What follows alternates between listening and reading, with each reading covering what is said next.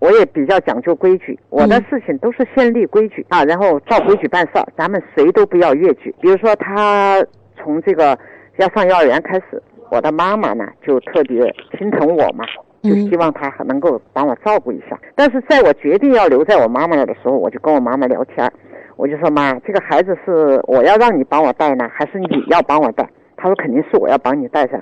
我说那就好嘛。那意思就是说，这件事情教育的问题只能有我一个人的声音哦。我妈说对，我就给我妈定了五个规矩。一个规矩呢，就是上幼儿园接送幼儿园的路上，不能给他背书包，哎，给他自己背。而且呢，不能因为心疼他这个走路辛苦，你就要去叫火三轮啊，叫这些交通出租车啊这些交通工具。但是你累了可以，但是不能让这个孩子惯他，不行。这是第一。第二呢？只能给他买一块钱以下的零食，按照当时的消费呢，一块钱只能买一个珍宝珠的棒棒糖，就是说这个不能越举。第二、第三呢，就是家里给他留菜，不能刻意去雕肥拣瘦，一铲子下去是啥就啥，能不能够刻意挑选？还有就是看电视，看电视呢，就是七点以前孩子看，大人不要争；七点以后就大人看，孩子不要争。我说妈，你说我这个规矩行不行？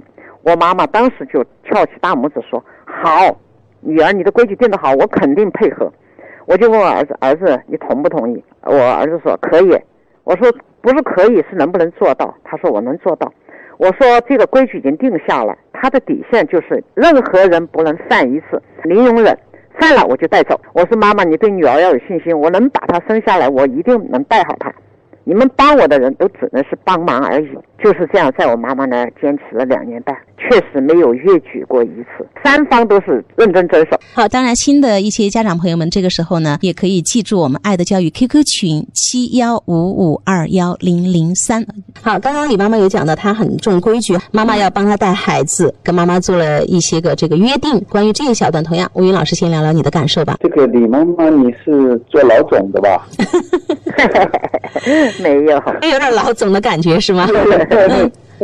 企业管理也好清晰哦，对吧？根本不像一个感性的母亲，那个像一个理工男做老总的，你知道吗？现在是父亲的那个身份出来了，感觉 特别清楚。很少妈妈会这么清楚规则的，而且每一条规则都很有内涵。在教育上讲，的是讲的很很有内涵的东西。吴云老师，什么内涵要讲出来？你看，把一个很小的啊，上学路上不让背书包这个东西，哈，那多少人都稀里糊涂的。对，那这你看路上比比皆是的，包括我的爸爸、妈妈、老人家就更不用说了，跟我的认为是一样的，那是超级重要的大事情。但是很多人都忽略，为自力更生、自主负责的一个东西。嘴巴里面说读书是你的事情，但实际上书包是我帮你背，你知道吗？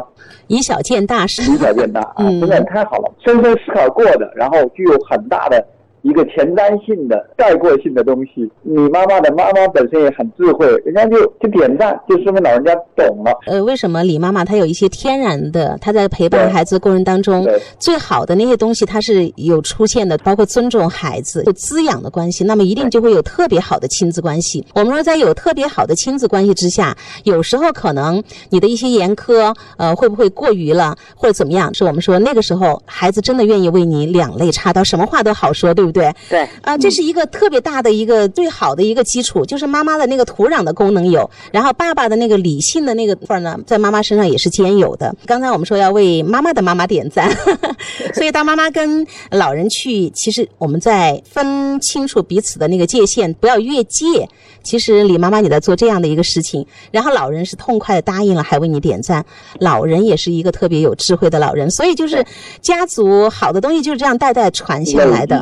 对对，嗯，这些好像看似都是小事情，我们说以小见大。还有一个吴云老师，我想问一下，就是李妈妈有一个规定，一块钱以内的零食可以买，你知道吗？就是在我上周我接到了一个妈妈给我的留言，以寻求帮助，她给她小学的女儿一块钱的零花钱。然后孩子最先还挺开心的，但是两三天之后他会不要这一块钱了，没有任何用，就是买不了任何东西哈那一块钱。那你看李妈妈在当时定的这个规矩，包括这个只能买一块钱的这个棒棒糖，棒棒糖，关于给孩子零花钱这一块，首先来讲，它有一个数量上的约定的有规矩嘛。至于说这个规矩是一块钱还是两块钱，我认为都不是问题。当然，一块钱和一百块钱有有区别哈，一块钱和两块钱，我认为是没区别，因为它不是量己的一个问题，它体现的是说有所控制，或者说对我们的欲望有所抑制啊。这个东西呢，呃，仁者见仁，智者见智。我个人会觉得偏严苛，但是从你妈妈整个一个教育过程。嗯，来讲，他又是在他的孩子身上是适合的，可能跟他是个男孩子，孩子也比较理性，也是有关系的。我我刚才也提到了，我是说李妈妈在当年，他们孩子现在其实已经准备读博士了，都工作了一个，嗯，但是现在的妈妈他们还要给孩子一块钱的零花钱，就够了。我说你能不能考虑一下孩子们的平均数啊？我说妈妈给一个，我说你能不能考虑一下平均水平啊？就是我当时的这个规矩是定给我妈妈的，对我来说，我不可能这样去对她，嗯，不可能这样去严苛的去对。他那这样他哪里去感受孩子童趣呢？所以我们说李妈妈是有大智慧的。看到我们有一位家长朋友提了一个小小的问题，我看到是一个爸爸的头像哈，嗯，他说对于孩子现在天天玩手机能支个招吗？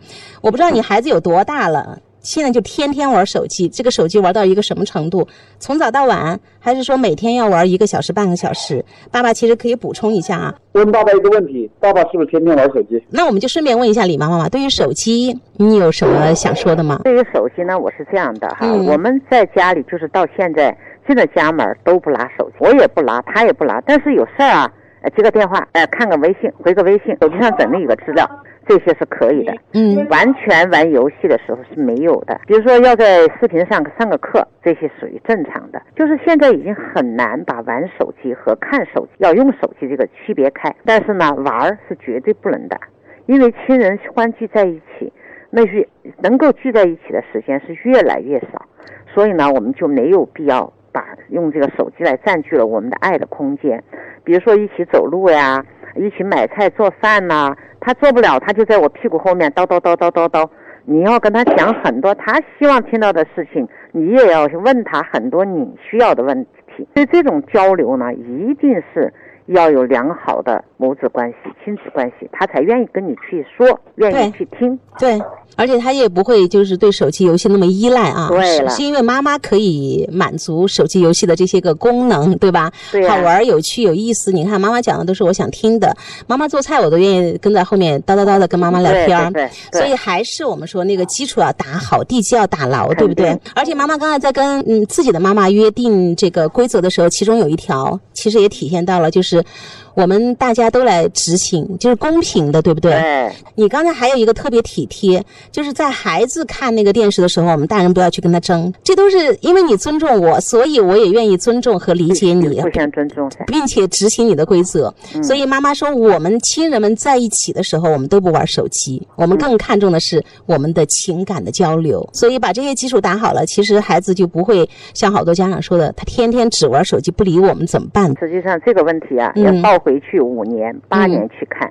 当初你播些什么种子，今天他就会结出什么样的果子。或许还在他不懂事的时候，在两三岁，他还什么都不懂，你就把他放那置若不理，然后你玩你的手机，可能从某一次就已经播下了他对这个手机的酷爱，因为你的一点点小的举动，就不在他的心灵里头浸润了。